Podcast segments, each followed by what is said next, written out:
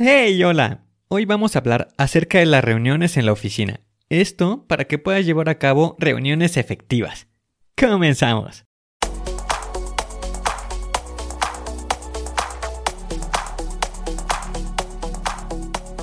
Bienvenido a Planea y Organiza.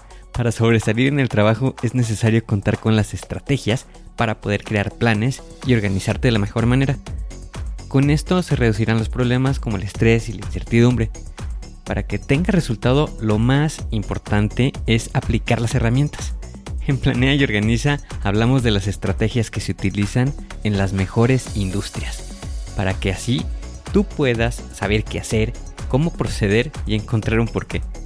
Por último, te ayudamos dándote los pasos a seguir en cada estrategia para que los apliques en tu oficina y así puedas llegar a la meta, crecer de manera profesional y personal te vamos a compartir las herramientas que utilizan los líderes para planear y organizar y así las utilices y ponlas a prueba. Soy Ángel Hernández y si me lo permites te voy a acompañar en tu camino paso a paso. Comenzamos.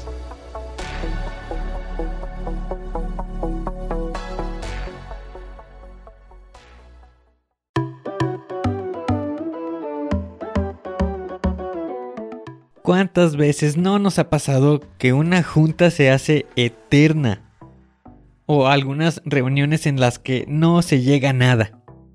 O de las que empiezan hablando de un tema y terminan hablando de otra cosa. O que llegan tarde o que están mal planeadas. Todo este tipo de situaciones causa frustración. Y a veces hasta ni dan ganas de ir a ninguna de esas juntas. Ya que nos parecen una pérdida de tiempo Es así que únicamente el 50% del tiempo de la reunión es efectiva. O que el 25% se hablan de temas irrelevantes. Entre esto podemos encontrar que no se generó el acuerdo o que las personas no participan. Parte de este problema es debido a que no se tienen planeadas u organizadas. Y comprendo de esa situación de frustración porque pues realmente sí me ha tocado asistir a ese tipo de reuniones. Hubo ocasiones hasta que fueron diarias.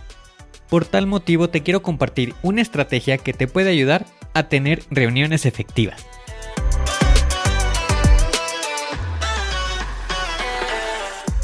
Para esto te voy a comentar que tomes en consideración tres puntos. Las actividades que vas a realizar antes de la reunión, durante la reunión y también después de la reunión. Para antes de la reunión, debes definir cuál va a ser el propósito de esta misma. Y para ello existen de diferentes tipos. Por ejemplo, el de comunicar, que únicamente tiene como objetivo el transmitir información. Otro de ellos puede ser para resolver problemas. ¿Qué soluciones podemos dar? ¿Qué planes podemos seguir? ¿Quién las va a llevar a cabo? Y también el seguimiento. Define cuál va a ser el propósito, por qué los estás llamando para la reunión. Otro punto que también se debe de definir es el lugar y también la fecha. Sé que estos puntos suenan básicos o esenciales, pero el detalle está en que verifiques si las personas que van a asistir tienen la disponibilidad de tiempo. Va en ese sentido en revisar dónde va a ser la junta y también qué día. A menos que no sea una reunión de emergencia, no envíes reuniones para el siguiente día. Esto te dará tiempo para el siguiente punto que consiste en revisar o probar las instalaciones. Asiste al lugar donde se va a llevar a cabo la reunión y verifica que todo lo que necesitas ahí se encuentra. Esto es con la finalidad de que no te vaya a tomar por sorpresa de que falte algún cable o de que no exista alguna conexión. Ya una vez que tengas estos puntos definidos, ya puedes enviar las invitaciones. Lo que es más común es por correo electrónico. Un tip que te puede ayudar para asegurar que vayan los invitados es que los contactes un día antes de la reunión para confirmar su asistencia. Ya una vez que todo esto se encuentra planeado, la siguiente etapa es durante la reunión.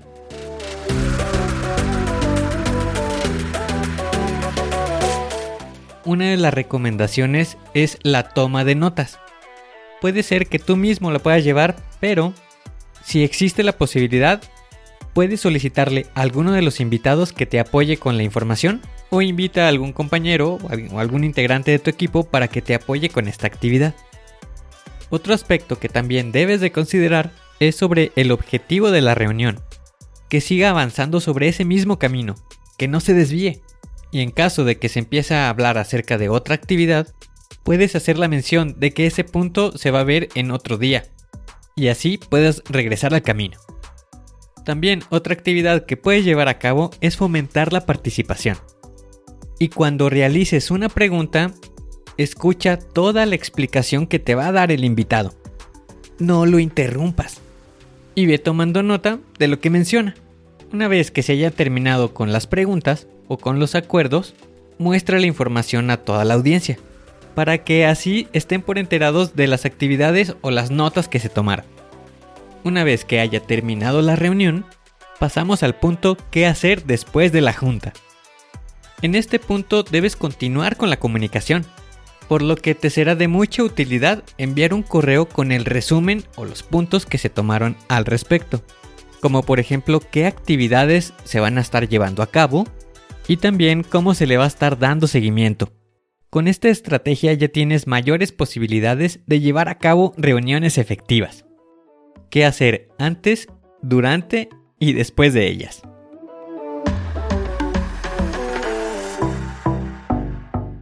Hoy tienes la oportunidad de hacer un plan, de organizarte, de poder hacer reuniones efectivas. Aplica las herramientas. Suscríbete al podcast y deja 5 estrellas. Y si quieres conocer más, visita la página angelhernandez.club.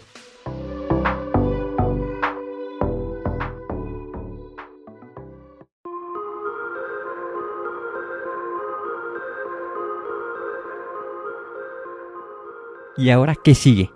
¿Cuál es el siguiente paso que tienes que dar? Lo más importante es iniciar hoy, paso a paso. Pero empieza para estar más cerca de alcanzar tu meta. Las herramientas de las que hemos hablado ya las conoces, pero el problema es que no las utilizamos. No las pierdas en el olvido. Continúa utilizándolas y así continuarás mejorando. Sé mejor que ayer. Te espero en el siguiente episodio para continuar creciendo. Te espero aquí, en Planea y Organiza. Pero recuerda, la fuerza está en ti. Respira fuerte, concéntrate y haz que suceda.